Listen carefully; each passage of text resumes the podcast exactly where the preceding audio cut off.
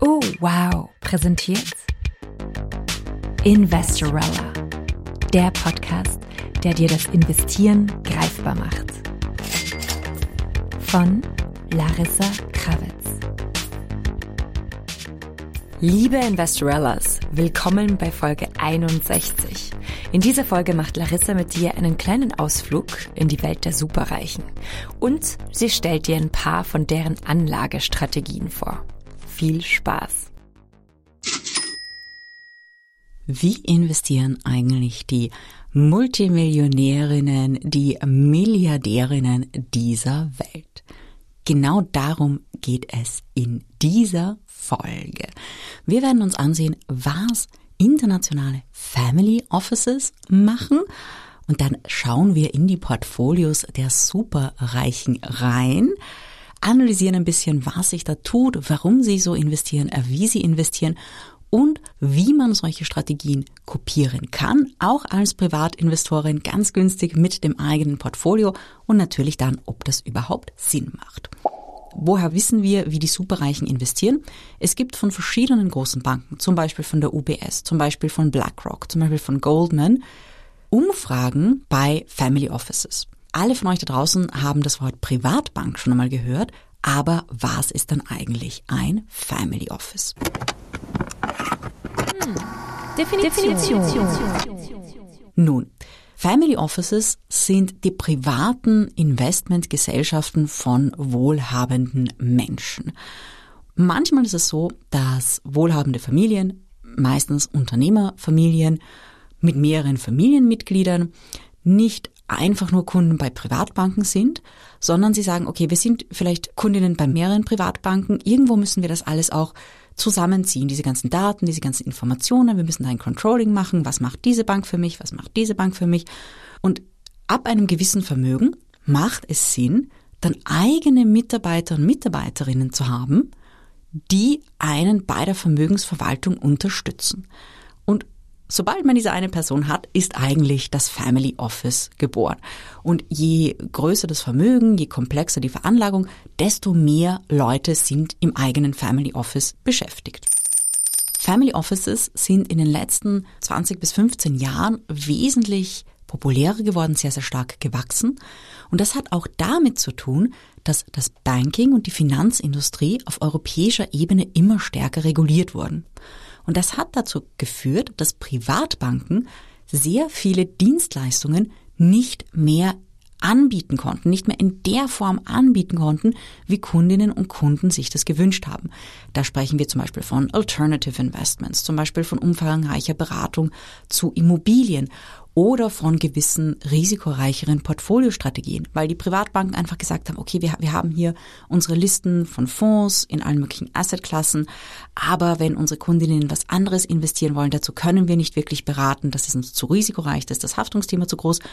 Und das hat dazu geführt, dass eben wohlhabende Menschen dann gesagt haben, okay, ja, dann stelle ich einfach meine eigene Analystin an, die analysiert das für mich und dann entscheide ich, ob ich darin investieren möchte. Und das ist auch etwas, das Family Offices machen. Da gibt's verschiedenste Dinge. Family Offices machen zum Beispiel klassische Kapitalmarktveranlagungen und beraten ihre Familien dazu, worin investieren wir, was machen wir, welche Assetklassen nehmen wir rein, Portfolioberatung. Aber dann gibt's auch andere Sachen, und zwar organisatorische Tätigkeiten im Bereich der Immobilien, aber auch im Bereich der Beteiligungen. Wie sieht sowas im Alltag aus? Wenn man eine gewisse Anzahl an Immobilien hat, wird das irgendwann kompliziert. Also es kommt dann sehr, sehr viel administrative Arbeit auf einen zu und ab einer gewissen Anzahl von Immobilien braucht man einfach eine Person, die sich fulltime darum kümmert. Und dann sind natürlich auch Portfoliofragen. Behalte ich diese Immobilie? Verkaufe ich diese Immobilie ab? Das heißt, Family Offices haben oft Immobilienspezialistinnen, die sich um die Immobilien kümmern, aber auch Portfolioentscheidungen treffen bzw. Vorschläge machen. Und das andere, und das ist noch komplexer, ist das Thema Beteiligungsmanagement. Hier wird's richtig kompliziert. Denn oft ist es so, gerade wenn man Unternehmerin oder Unternehmer ist und zum Beispiel Unternehmen verkauft hat, das, was sehr viele Unternehmerinnen machen, ist, dass sie wieder in Unternehmen investieren. In junge Unternehmen, in Startups, in Private Equity, in VC-Fonds. Und mit der Zeit kann das Ganze natürlich ausarten. Da hat man in ein paar Startups investiert, dann sind es vielleicht mehrere, aber um die muss man sich ja auch kümmern. Wenn man dann irgendwann mehrere Startup-Beteiligungen hat, dann wird das irgendwann zu einem Fulltime-Job. Und das Beteiligungsmanagement ist auch eine der klassischen Aufgaben eines Family Offices. Und das macht das Family Office auch einfacher als die Privatbank. Beim Family Office kann man sehr viele Familienmitglieder zusammenfassen. Und in Unternehmerinnenfamilien ist es ja oft so, dass es nicht eine Person gibt, die das Unternehmen besitzt, sondern da sind viele Familienmitglieder involviert. Und es macht Sinn, einfach deren Aktivitäten zusammenzufassen. In einer Privatbank ist das rechtlich hoch, hoch, hoch komplex, das zu machen. Allein schon aufgrund der verschiedensten Datenschutzbestimmungen. Und im Family Office ist es relativ einfach, weil es ist dein eigenes Family Office. Du arbeitest mit deinem eigenen Geld. Das heißt, der Großteil der Regularien, die auf Banken zutrifft, trifft auf dich dann einfach nicht zu, weil mit deinem eigenen Geld kannst du ja machen, was du willst. Und Family Offices sind als Arbeitgeberinnen hochgradig beliebt in der Finanzindustrie, weil sie haben so gut wie keine Fluktuation. Das ist einfach, ist auch natürlich eine Vertrauenssache. Ein Family Office da sind Mitarbeiterinnen, Mitarbeiter echt, echt lang dabei. Also Family Offices sind eine richtig, richtig gute Lösung in dieser Hinsicht, aber ganz klar machen natürlich nur Sinn ab einem gewissen Vermögen, denn das Vermögen muss groß genug sein, dass die administrative Arbeit so viel ist, dass man wirklich Fulltime-Leute dafür braucht. Und das Vermögen muss natürlich auch groß genug sein, dass man all diese Leute bezahlen kann, sonst macht das Ganze keinen Sinn. Und jetzt ist natürlich die Frage, worin investieren diese Family Offices eigentlich? Und es sind die großen Banken, die eben Leute anrufen und fragen, hey, wie sieht das Portfolio deines Family Offices eigentlich aus? Und ich habe die Reports von vier verschiedenen Banken gelesen und sie decken sich sie nahezu identisch. Das sind Unterschiede von ein, zwei Prozent in den Portfolioaufteilungen, aber es ist ganz klar, diese großen Banken befragen natürlich mehr oder weniger die gleichen Family Offices. Manche befragen 100 bis 120, andere befragen sogar über 150 Family Offices und die Wahrscheinlichkeit, dass da die gleichen Family Offices drin sind, ist natürlich sehr, sehr hoch. Ich werde euch, da gibt es einen Family Office Report von Goldman, den Link zu dem Report werde ich euch in die Show Notes stellen. Und das Spannende ist natürlich, was glaubt ihr? Denkt vielleicht kurz nach in Prozentsätzen. Wie investieren die Family Offices? Wie viele Aktien haben sie? Wie viele Immobilien haben sie? Wie viel Cash und wie viele Anleihen haben sie? Worin investieren sie sonst noch? So, was hast du dir gedacht? Das ist jetzt spannend, weil wie ich den Report geöffnet habe und bis ich dann runtergescrollt habe zu den Portfolioaufteilungen, ich hatte auch eine andere Vorstellung von dem, was Family Offices in ihren Portfolios haben. Und für mich war die erste Überraschung der Anteil an Immobilien. Ich bin davon ausgegangen, dass Family Offices sehr, sehr, sehr viele Immobilien halten oder sehr viel in Immobilien investieren, aber das ist nicht der Fall. Im Jahr 2021 aus diesem Goldman Report haben Family Offices 11 Prozent des Portfolios in Immobilien gehalten. 2023 waren es nur mehr neun. Das hat verschiedene Gründe. Das heißt nicht unbedingt, dass die Family Offices sehr viele Immobilien abverkauft haben. Das kann sich auch allein ergeben aufgrund der Bewertungsdifferenz, dass die Immobilien jetzt durch die höheren Zinsen einfach im Wert gefallen sind und das Portfolio, da schaut man ja an, okay, wie viel Portfoliowert habe ich aktuell in Immobilien. Das kann natürlich daran liegen, dass diese Zahlen wirklich korrekt sind, also dass Family Offices generell rund um die 10% Immobilien im Portfolio halten. Es kann aber auch sein, und das ist ein bisschen eine Vermutung von mir, dass Immobilien teilweise von Family Offices noch extern gehalten werden. Das heißt, dass sie eigentlich in diesem Report nicht erfasst werden, also dass privat genutzte Immobilien da nicht dabei sind oder vielleicht auch noch Immobilienholdings, Immobilienstiftungen sind, die nicht direkt vom Family Office gemanagt werden. Es würde mich zwar ein bisschen überraschen, wenn es so wäre, aber von dem, was ich weiß, sind Family Offices doch sehr, sehr stark in Immobilien. Das heißt, diese Zahl hat mich ein bisschen überrascht. Die zweite Zahl, die mich überrascht hat, war der Anteil am Kapitalmarkt, also an börsengehandelten Wertpapieren.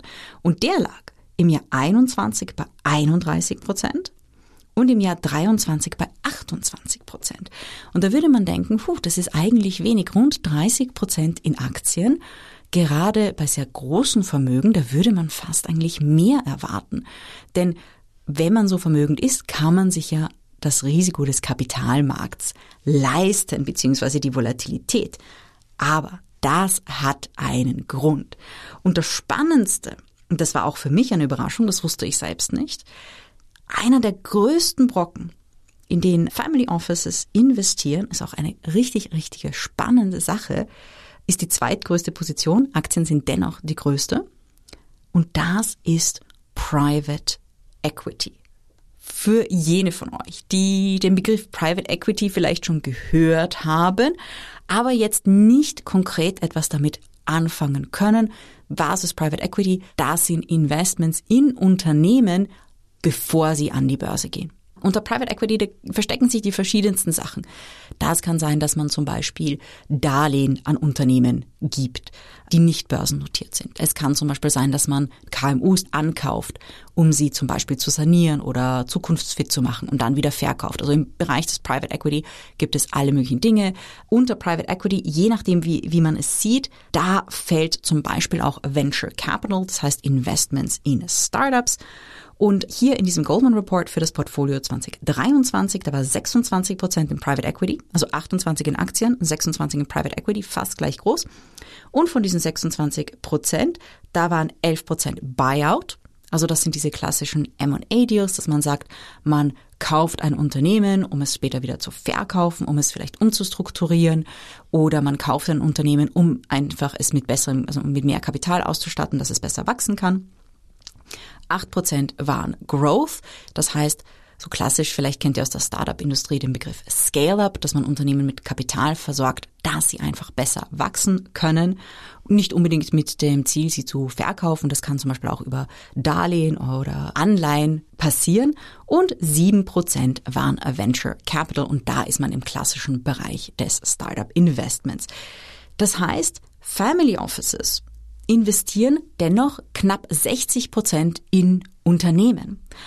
Das heißt, da ist man doch sehr, also es ist noch nicht Kapitalmarkt, es ist circa 30 Prozent in Aktien, die bereits im Kapitalmarkt notieren und der Rest ist einfach in Unternehmen, die noch vor diesem Kapitalmarktstadium sind. Noch ein bisschen, wie sieht der Rest aus? Andere Positionen, zum Beispiel Cash und Fixed Income. Fixed Income sind Anleihen, das heißt Cash und Anleihen.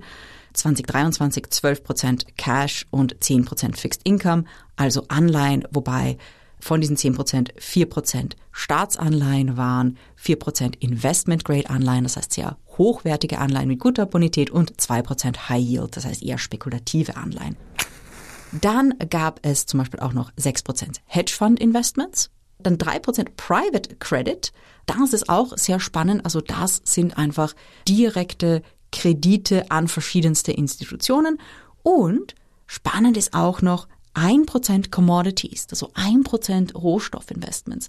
Und das deckt sich auch mit einem Report der UBS über Family Offices bzw. High Net Worth Individuals. High Net Worth Individuals sind Menschen mit einem hohen Nettovermögen und da gibt es auch Ultra High Net Worth Individuals und die investieren sehr stark in globale Transformation. Sie glauben, dass Energie sehr, sehr, sehr wichtig werden wird in der Zukunft. Sehr, sehr stark bei dem ganzen Klimathema. Und das würde auch erklären, warum Commodities, die Rohstoffinvestments eher gering sind. Etwas, das das auch erklärt, ist natürlich auch die Finanzmathematik. Rohstoffpreise steigen oft sehr stark in Krisen, aber langfristig gesehen, wirklich langfristig, wir reden hier von 150 Jahren, sind Rohstoffpreise eigentlich gesunken. Das heißt, finanzmathematisch macht es nicht allzu viel Sinn, langfristige Portfolios mit zu hohen Rohstoffanteilen auszustatten. Und vier Prozent der Investments gingen auch in die Kategorie andere. Was sind andere? Ich lasse euch vielleicht kurz raten, was könnt ihr euch als andere Investments vorstellen? Okay, was sind andere? Andere sind zum Beispiel Kunst, Kryptowährungen, Listed Real Estate ist auch dabei, das heißt, da wären wir im Bereich der REITs, darüber haben wir in anderen Podcasts schon oft gesprochen. und einfach auch ein paar eher obskurere Sachen, also ein bisschen im Bereich der Sachwerte. Ist eigentlich richtig, richtig spannend, vor allem dieser Fokus auf, der starke Fokus auf Private Equity. Und es ist auch irgendwie nachvollziehbar, gerade erfolgreiche Unternehmerinnen, dass die eben auf andere Unternehmerinnen setzen, weil sie sagen sich, okay, ich habe ein riesen Business aufgebaut und ich möchte anderen Leuten helfen, dabei Businesses aufzubauen. Ich habe eine Ahnung davon, wie das funktioniert und dass sie das besonders spannend finden. Das macht auch finanzmathematisch gesehen Sinn. Private Equity hat, und da gibt es verschiedene Studien dazu, also das Material ist nicht so umfangreich wie das Material über den Kapitalmarkt, aber Private Equity hat, wenn man den Gros der Studien hernimmt, eine etwas höhere Rendite als der Kapitalmarkt von börsennotierten Unternehmen. Das heißt, das macht auf jeden Fall Sinn. Und jetzt ist natürlich die Frage, wie komme ich an Private Equity? Das denken sich ja viele von euch da draußen. Und Private Equity, ja, man kann das direkt machen, man kann Private Equity Deals direkt machen. Sehr viele Private Equity Deals machen Menschen nicht alleine, sondern sie schließen sich mit anderen Leuten zusammen, um gemeinsam Private Equity Deals zu machen. Es gibt auch Private Equity Fonds, das heißt Fonds, die sich darauf spezialisiert haben, Private Equity Deals der verschiedensten Kategorie abzuwickeln. Also das sind eben sehr, sehr oft werden Private Equity Fonds gestartet von Leuten, die zum Beispiel bei den Big Four im M&A-Bereich gearbeitet haben. Das sind so die typischen CVs von Menschen, die man dort sieht. Und man kann sozusagen auch in Private Equity Fonds investieren. Ja, es gibt auch Private Equity Fonds mit kleineren Stückelungen, die für Privatinvestorinnen zugänglich sind. Es gibt nicht allzu viele, da muss man schon einiges an Recherchearbeiten hineinstecken, aber die gibt es. Und ich weiß ganz genau, euch ETF-Investorinnen brennt diese Frage natürlich unter den Nägeln und ihr denkt euch, Larissa, gibt es auch Private Equity ETFs? All jene von euch, die im ETF-Kurs waren oder in der Investment Style Academy, wissen natürlich, wo man sowas findet. Und ja, es gibt auch Private Equity ETFs. Und warum gibt es die? Denn es gibt Listed Private Equity. Es gibt Private Equity Fonds, aber es gibt auch Private Equity Gesellschaften, die börsennotiert sind. Das ist auch ein Weg, mit kleinerer Stückelung an Private Equity teilzuhaben. Also bitte das ist keine Anlageempfehlung für Private Equity. Es ist ein Podcast, müsst ihr immer bedenken. Aber wenn ihr sagt, okay, ihr möchtet euch das Thema Private Equity anschauen, dann ist die Antwort ganz klar, ja, auch Privatinvestorinnen haben Zugang zu Private Equity. Man muss kein Family Office haben, man muss kein Ultra High Net Worth Individual sein oder ein High Net Worth Individual. Auch als nicht so vermögendes Individuum also als Regular Net Worth Individual oder Net Worth Individual kann man auf das Thema Private Equity auf verschiedene Arten und Weisen zugreifen, wenn man das will und vor allem, wenn man auch bereit ist, das Risiko einzugehen und wenn man auch weiß, wie man verschiedene Private Equity Companies, Private Equity Fonds analysiert. Das ist auch ein bisschen eine komplexere Sache, würde aber den Rahmen dieser Folge sprengen. Wir können aber gerne nochmal eine Private Equity Folge machen. Und jetzt noch die letzte Frage. Eignet sich ein solches Portfolio. Ein Portfolio mit knapp 30 Prozent Aktien, rund 20 Prozent Cash und Anleihen, 26 Prozent Private Equity, bisschen Immobilien, bisschen Hedgefonds, bisschen andere Sachen. Eignet sich sowas eigentlich für Privatinvestorinnen? Und die Antwort hier ist ganz klar, es eignet sich für sehr risikoaffine Privatinvestoren. Wir sind hier in einem Portfoliobereich, der eigentlich in die höchste Risikoklasse fallen würde. Wir haben hier eine riesen Exposure am Kapitalmarkt. Wir haben einen riesen Private Equity Exposure und Private Equity, natürlich die Renditen sind fabelhaft, aber bei Private Equity, da kann auch einiges schiefgehen. 10% Fixed Income, 10% in Anleihen. Gold, das muss man auch dazu sagen, es ist sicher auch eure Frage worunter das Gold hier fällt, und das wäre bei einem Prozent Commodities. Also das ist auch ein bisschen überraschend eigentlich, dass hier relativ wenig Gold gehalten wird. Also wir sind hier wirklich an einem sehr unternehmensorientierten Portfolio und da muss man auch dazu sagen, dass das für die meisten Privatinvestorinnen da draußen eher nichts ist. Also für die, die Risiko lieben oder die, die sagen, ich habe ein größeres Vermögen, ich kann es mir auch leisten, mehr Risiko einzugehen und vor allem, ich will das auch. Also, wie gesagt, bitte always do your own research. Das ist jetzt keine Empfehlung, das Portfolio so nachzubauen. Das, was ihr natürlich machen könnt, ist euch ein bisschen inspirieren lassen, um zu schauen, okay, was machen eigentlich andere Leute da draußen? Was sind die spannenden Dinge, die Family Offices so machen? Ich wünsche euch viel Spaß beim Investieren und beim Arbeiten daran, dass aus euch allen, falls ihr das noch nicht seid, auch High Net Worth Individuals werden. Das war Folge 61. Wenn dir gefällt, was du hörst, freuen wir uns sehr über einen Kommentar und eine gute Bewertung. Beides kannst du uns über deine Podcast-App zukommen lassen. Manche machen es auch so, dass sie die einzelnen Podcast-Episoden in ihren Social-Media-Kanälen teilen und uns auch verlinken. Also at Investorella oder at EU. Du kennst es ja. All das hilft uns, noch mehr Menschen zu erreichen. Und wenn du noch mehr Hörstoff brauchst, empfehlen wir dir in dieser Woche den Oh Wow Podcast Jeans Welt, in dem ich mit vielen inspirierenden Frauen spreche.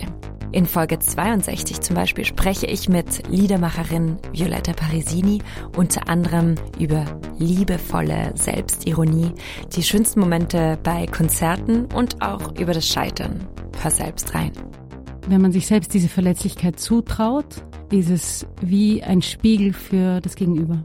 Und das macht so wahnsinnig schön, weil dadurch entsteht wahnsinnig viel Nähe und Verbundenheit, ohne dass, dass es um meine Person geht, weil es geht nicht um meine Person, sondern es geht nur um das, was wir alle teilen. Und das macht so schön. Also das macht auch die Konzerte so schön. Wir hören uns nächste Woche wieder. Alles Liebe und Baba.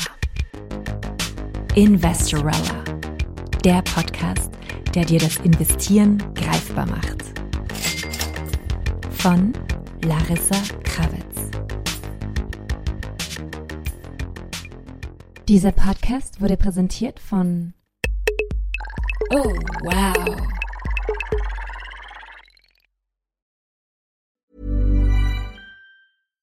If you're looking for plump lips that last, you need to know about Juvederm lip fillers. With Juvederm Volbella XC and Juvederm Ultra XC, your lip look, whether it's subtle or bold, can last up to one full year with optimal treatment and no additional maintenance. Find a licensed specialist and see if it's right for you at juvederm.com today. That's J U V E D E R M.com. Add fullness to lips in adults over 21 with Juvederm Volbella XC or Juvederm Ultra XC. Do not use if you have severe allergies or a history of severe allergic reactions, or if you're allergic to lidocaine or the proteins used in Juvederm. Tell your doctor if you have a history of scarring or taking medicines that decrease the body's immune response or that can prolong bleeding. Common side effects include injection site redness, swelling, pain, tenderness, firmness, lumps, bumps, bruising, discoloration, or itching. As with all fillers, there's a rare risk of unintentional injection into a blood vessel, which can cause vision abnormalities, blindness, stroke, temporary scabs, or scarring. For full important safety information, visit juvederm.com.